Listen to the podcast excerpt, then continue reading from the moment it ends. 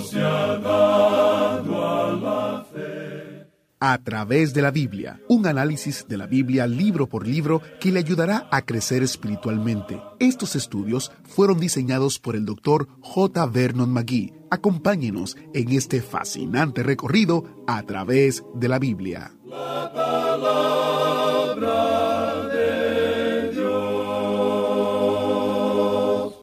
¿Cómo sabemos la voluntad de Dios en nuestras vidas?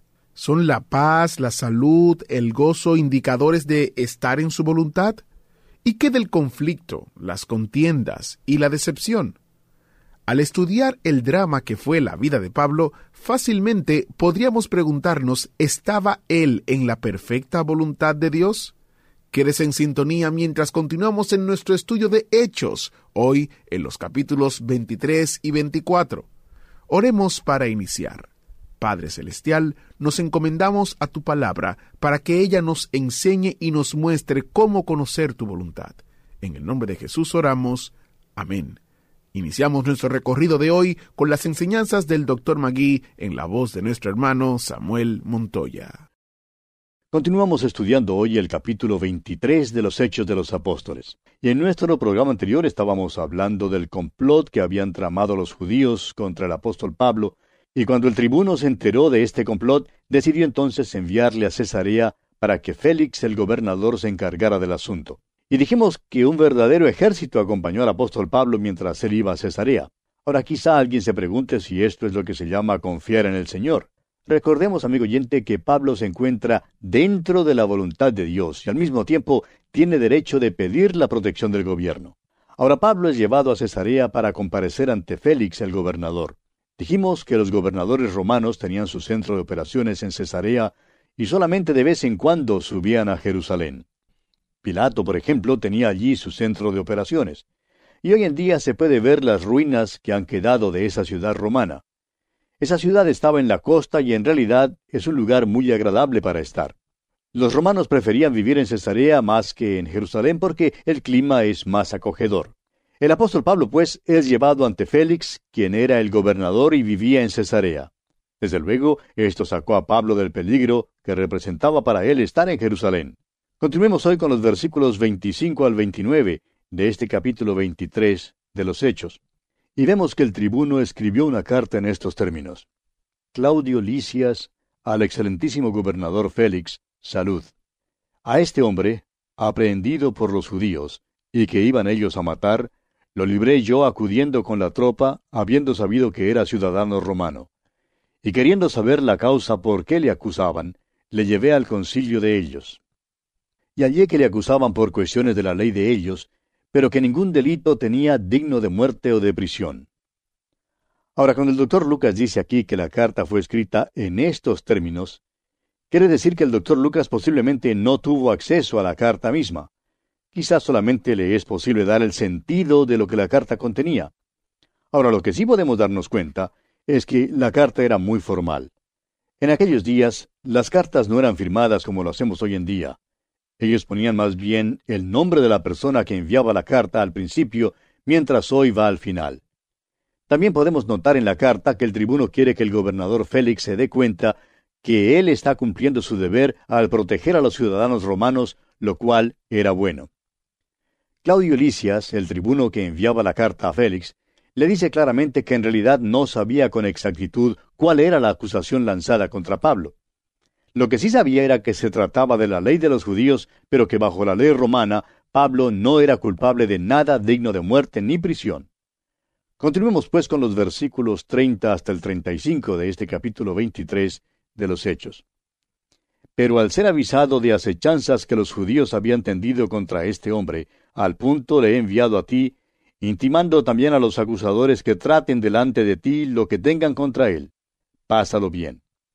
Y los soldados, tomando a Pablo como se les ordenó, le llevaron de noche a Antípatris. Y al día siguiente, dejando a los jinetes que fuesen con él, volvieron a la fortaleza. Cuando aquellos llegaron a Cesarea y dieron la carta al gobernador, presentaron también a Pablo delante de él. Y el gobernador, leída la carta, preguntó de qué provincia era, y habiendo entendido que era de Cilicia, le dijo, Te oiré cuando vengan tus acusadores. y mandó que le custodiasen en el pretorio de Herodes. Podemos notar que quienes acusaban al apóstol Pablo estaban dispuestos a bajar hasta Cesarea. Y veremos luego que Pablo no se defiende tanto a sí mismo, sino que más bien testifica de Cristo. Recordemos que anteriormente el Señor había dicho que Pablo testificaría de Cristo ante reyes, gobernadores y soberanos. Pablo está dentro de la voluntad de Dios, y Dios, amigo oyente, está llevando a cabo su propósito. Y con esto concluimos el capítulo 23 de los Hechos. Llegamos ahora al capítulo 24. Y en este capítulo tenemos a Pablo ante Félix. Pero antes de seguir adelante, hagamos un breve recuento. En nuestro estudio del capítulo 23, vimos que Pablo, estando en Jerusalén, había sido arrestado por el tribuno, debido a un alboroto que los judíos habían armado, y su última aparición ante el Sanedrín por poco terminó en otro tumulto. Y en una acción de último momento, el tribuno romano le salvó de las manos asesinas de aquellos que seguramente le habrían dado muerte en aquella misma hora. Francamente, Pablo había fallado en ganarse la simpatía de sus hermanos, aun después de dedicar su propia vida al ministerio del Evangelio. Creemos que conoció momentos de abatimiento y desaliento mental. Estamos seguros de que un hombre de menor valor habría querido renunciar. Al enfrentar una situación similar, muchos ya se habrían rendido a las circunstancias.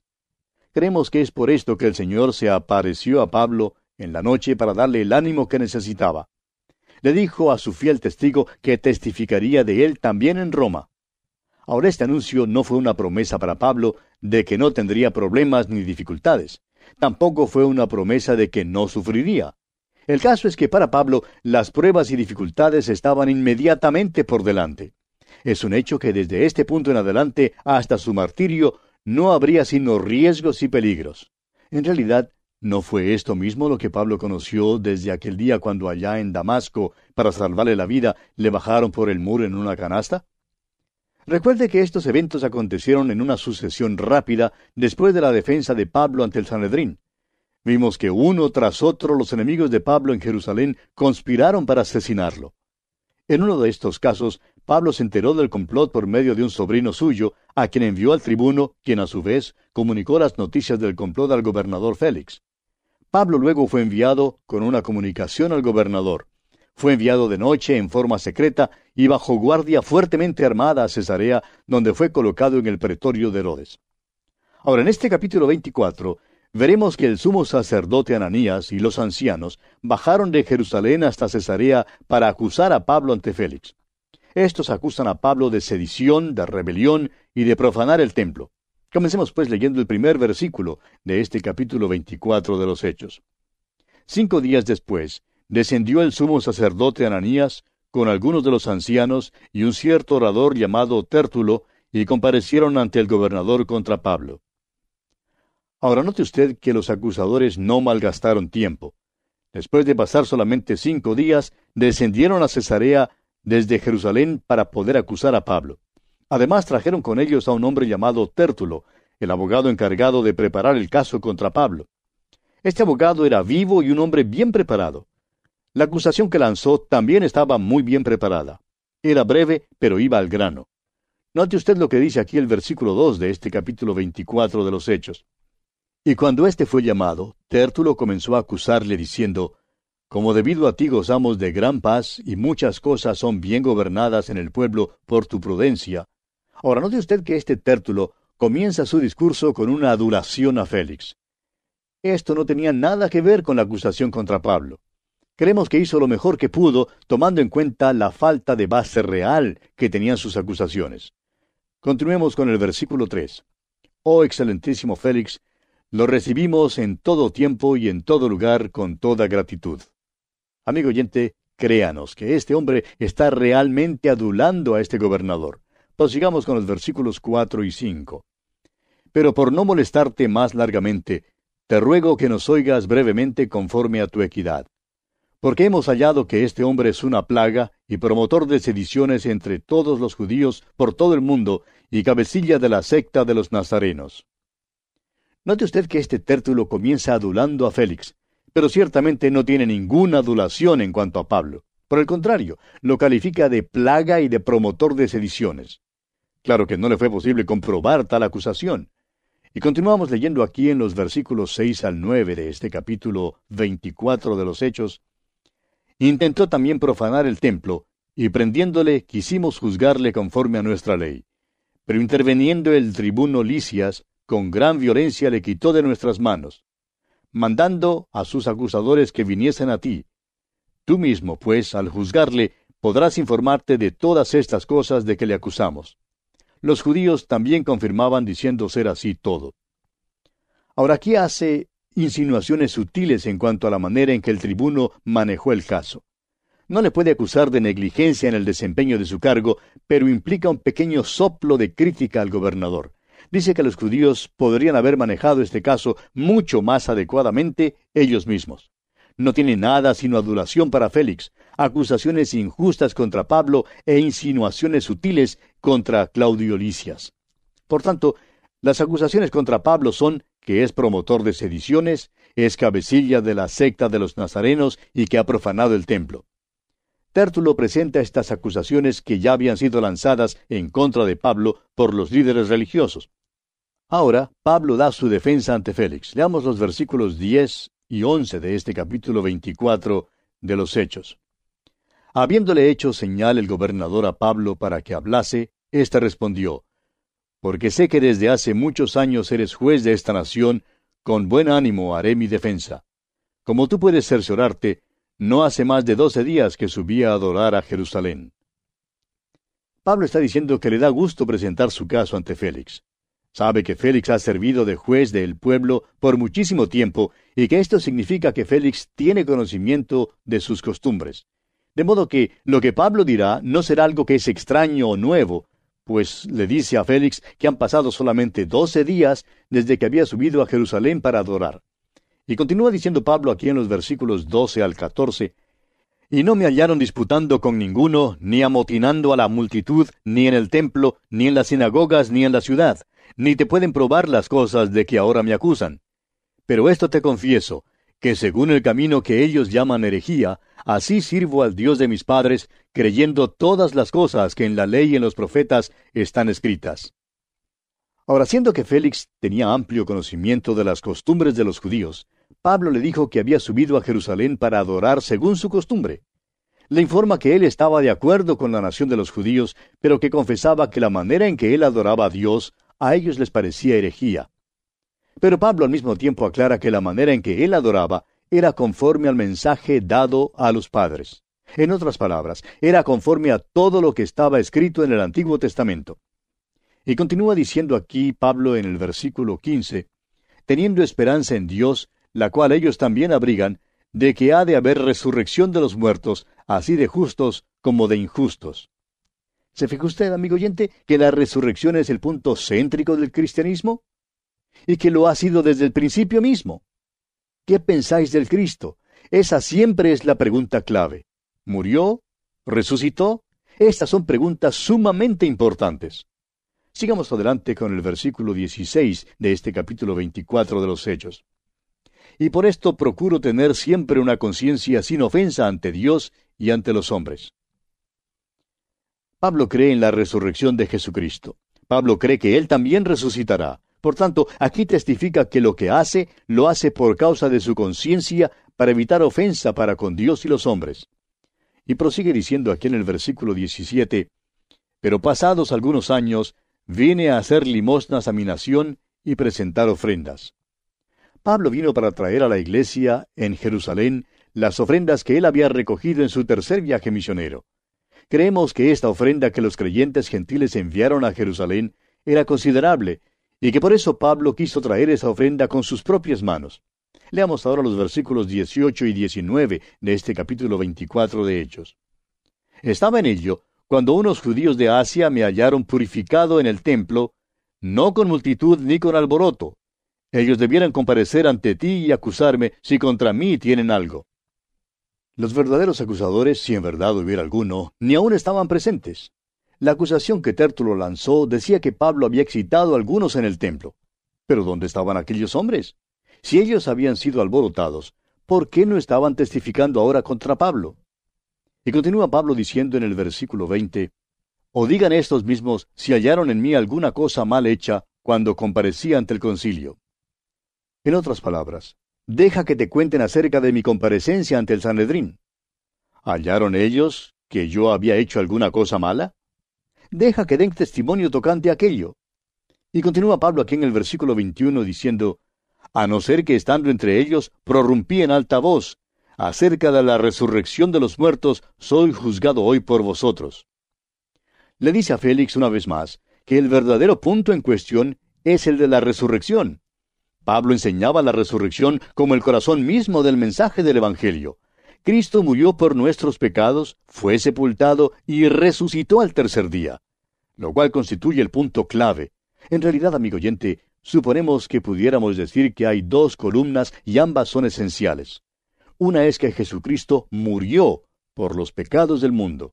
La otra es que resucitó de los muertos. Pero por otra parte tenemos que admitir que sin la resurrección su muerte no tendría valor alguno, no tendría ningún sello de la aprobación divina. Por tanto, la resurrección es el corazón mismo del asunto. Leamos ahora el versículo 22 de este capítulo 24 de Hechos. Entonces Félix, oídas estas cosas, estando bien informado de este camino, les aplazó diciendo, Cuando descendiere el tribuno Licias, acabaré de conocer de vuestro asunto. Félix había estado oyendo acerca de aquel camino y sabía lo que se predicaba. Tenía conocimiento de la muerte y de la resurrección de Cristo. Se dio cuenta que Pablo era perito, que Pablo era el hombre que le podía decir todo en cuanto al Evangelio. Por tanto, aplazó a los judíos porque quería tener otra audiencia con Pablo en cuanto a esto. Les dijo a los judíos que él esperaría que Licias llegara, y luego oiría la verdadera historia en cuanto a lo que le había pasado a Pablo.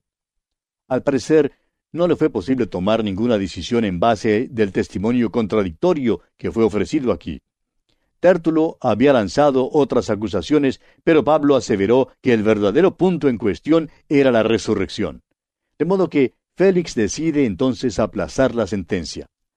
Ahora no creemos que había moteles, es decir, hoteles vecinos a la carretera o al camino con espacio disponible para los automovilistas. No creemos que había estos moteles, pues, en Cesarea en aquel entonces. De modo que eso quiere decir que todos estos acusadores tuvieron que regresar a Jerusalén.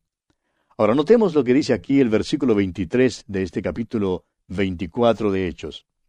Y mandó al centurión que se custodiase a Pablo, pero que se le concediese alguna libertad, y que no impidiese a ninguno de los suyos servirle o venir a él.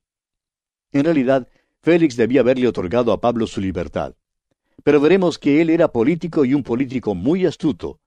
Lo que hizo fue otorgar a Pablo una libertad limitada, es decir, una libertad condicional mientras continuaba manteniéndolo preso. Leamos ahora los versículos 24 y 25 de este capítulo 24 de los Hechos. Algunos días después, viniendo Félix con Drusila su mujer, que era judía, llamó a Pablo y le oyó acerca de la fe en Jesucristo. Pero al disertar Pablo acerca de la justicia, del dominio propio y del juicio venidero, Félix se espantó y dijo, Ahora vete, pero cuando tenga oportunidad te llamaré. Este hombre Félix ya había escuchado y conocido algo acerca del Evangelio que aquí en el libro de los Hechos se le llama el camino. Este nombre es sinónimo con lo que hoy en día llaman el cristianismo o la fe cristiana. Y nos gustaría que ese nombre fuera restaurado porque la palabra cristiano, como se usa hoy en día, es muy abusada y ya casi no significa nada. En cierta ocasión un predicador se refirió a cierto país y lo llamó una nación cristiana. Amigo oyente, no tenemos una nación cristiana en realidad. Es verdad que hay muchos que son miembros de iglesias, pero los verdaderos cristianos, los que realmente creen en Cristo, constituyen una minoría. Ahora Félix mandó que Pablo entrara para explicarle el Evangelio, ese Evangelio que había provocado toda esta situación. Llamó a Pablo y le escuchó mientras testificaba en cuanto a su fe en Cristo. Algunas de las Biblias que llevan títulos sobre las secciones de cada capítulo designan esta sección como la defensa de Pablo ante Félix. Pero no estamos muy de acuerdo con ese título. Pablo no se autodefendió de ninguna manera. Lo que hizo en esta segunda comparecencia ante Félix fue testificar acerca de Jesucristo tratando de ganar a este hombre para Cristo. Ahora fíjese usted con cuidado que el relato de las Escrituras no nos da a conocer casi nada en cuanto al carácter malo de este hombre, por lo menos en comparación con lo que sabemos por la historia secular. y quisiéramos que también lo conociera como lo que en verdad era. Ahora, para conocer a este hombre, debemos estudiar lo que los historiadores escribieron acerca de él en aquel entonces. Félix era un esclavo libertado, alguien que por su crueldad y brutalidad había avanzado despacio pero constantemente. Era un hombre entregado al placer y al libertinaje. Hasta su mismo nombre significa placer. Taciano dice lo siguiente en cuanto a él. Usando todo tipo de crueldad y libertinaje, ejercía la autoridad de un rey con el espíritu de un esclavo. Ahora este era el hombre en cuyas manos fue puesto Pablo. Sin embargo, las escrituras no le condenan. Ahora su esposa Drusila estaba allí sentada a su lado. Y una vez más, la historia secular la pone en una posición conspicua. Ella era hija de Herodes Agripa I. Su padre fue quien dio muerte a Jacobo, como ya lo vimos en nuestro estudio del capítulo 12 de este libro de los Hechos. Dice allá en el capítulo 12, versículos 1 y 2, En aquel mismo tiempo el rey Herodes echó mano a algunos de la iglesia para maltratarles, y mató a espada a Jacobo, hermano de Juan. Ahora el tío abuelo de esta mujer había matado a Juan el Bautista. Su bisabuelo trató de matar al Señor Jesucristo. Pues bien, este par de pícaros, por decirlo así, Félix y Drusila, están en una posición exaltada. Probablemente nunca habían asistido a una iglesia en donde se predicara el Evangelio. Probablemente nunca habrían sintonizado un programa radial para escuchar la palabra de Dios.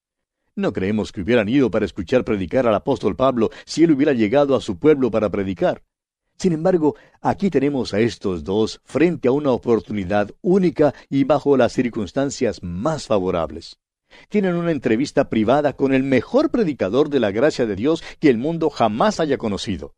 Dios les concede esta oportunidad de escuchar un sermón privado. Su palacio se cambia en iglesia y sus tronos en bancos. Ah, amigo oyente, la maravilla de la gracia de Dios que les da a estos dos semejante oportunidad. La hora de la salvación sonó para ellos. Las puertas del reino se les abrió. Tuvieron una, uh, una maravillosa oportunidad. Esto es en cumplimiento del versículo que se encuentra ya en el Salmo 2, versículo 10, donde dice, Ahora pues, oh reyes, sed prudentes, admitid amonestación, jueces de la tierra. Creemos pues que escucharon a Pablo con mucho interés. Creemos que Félix habría querido hacer una decisión por Cristo, pero lamentablemente no hizo esa decisión. Quiso esperar hasta otra oportunidad. Y amigo oyente, esa es una posición muy peligrosa, porque puede que el pecador nunca tenga otra oportunidad para escuchar el Evangelio. Es necesario tener en cuenta que no es el hombre quien fija la hora, es Dios quien la fija. Y Pablo, pues, razonó con Félix en cuanto a la justicia, el dominio propio y el juicio venidero. Pero Félix dejó pasar esta maravillosa oportunidad. Y vamos a detenernos aquí, amigo oyente, porque nuestro tiempo, una vez más, ya ha concluido. Continuaremos Dios mediante en nuestro próximo programa, donde contamos con su muy valiosa sintonía. Hasta entonces, pues, y que el Señor le bendiga en manera especial.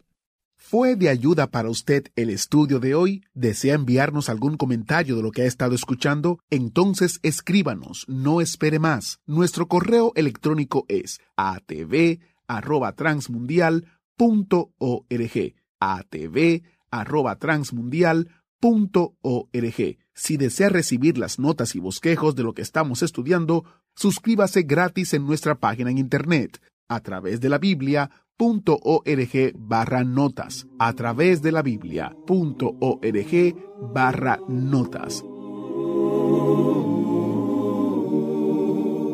Hemos llegado al final por el día de hoy. Díganos, ¿fue de ayuda para usted el estudio de hoy? ¿Desea enviarnos algún comentario acerca de lo que ha estado escuchando? Entonces escríbanos, no espere más. Si desea recibir las notas y bosquejos de lo que estamos estudiando, suscríbase gratis en nuestra página en internet a través de la biblia.org barra notas. A través de la biblia.org barra notas. Si desea escuchar nuevamente el programa o si se perdió alguno de ellos, visite a través de la Biblia.org.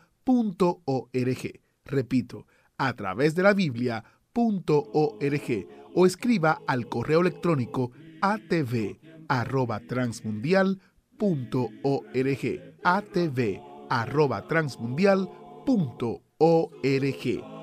A través de la Biblia.